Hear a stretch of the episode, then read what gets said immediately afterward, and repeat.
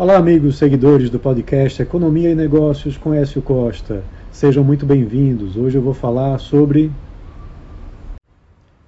a inflação que veio abaixo do esperado no mês de novembro, ajudando né, para que a inflação no acumulado de 12 meses fique dentro da meta do Banco Central. O IPCA avançou 0,28% em novembro, é, aumentando um pouco em relação a outubro, quando foi de 0,24%, mas no acumulado de 12 meses passou de 4,82% para 4,68%. Comparando o mês de novembro desse ano com o do ano passado, houve, na realidade, essa redução, porque no ano passado a inflação foi de 0,4%. Isso é bom porque você tem uma inflação agora abaixo do teto da meta, que é de 4,75%, né, fazendo com que a política né, de juros tenha apresentado seu efeito e ajudando o Comitê de Política Monetária, que vai se encontrar é, para definir a taxa de juros, é, com expectativa já de queda de 0,5 ponto percentual, indo de 12,25% para 11,75%, tenha agora mais liberdade para, de repente, reduzir a Selic num ritmo mais forte.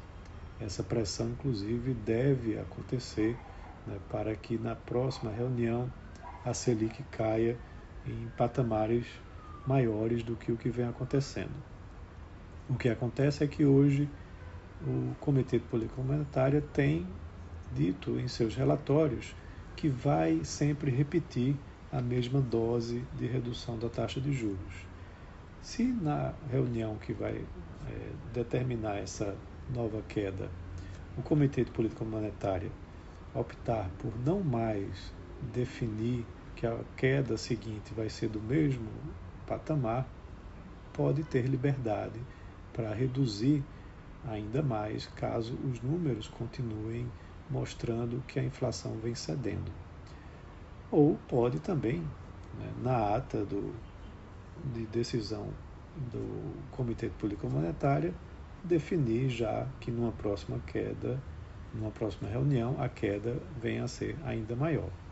De fato, os dados de inflação têm ajudado para que o comitê possa continuar reduzindo suas taxas de juros. O que ainda é uma preocupação muito é, forte é o lado fiscal da economia, pois os, o déficit desse ano tem aumentado mensalmente e as perspectivas para o ano que vem de déficit zero estão cada vez mais difíceis de serem concretizadas, porque não há nenhuma política de redução de despesas. Né?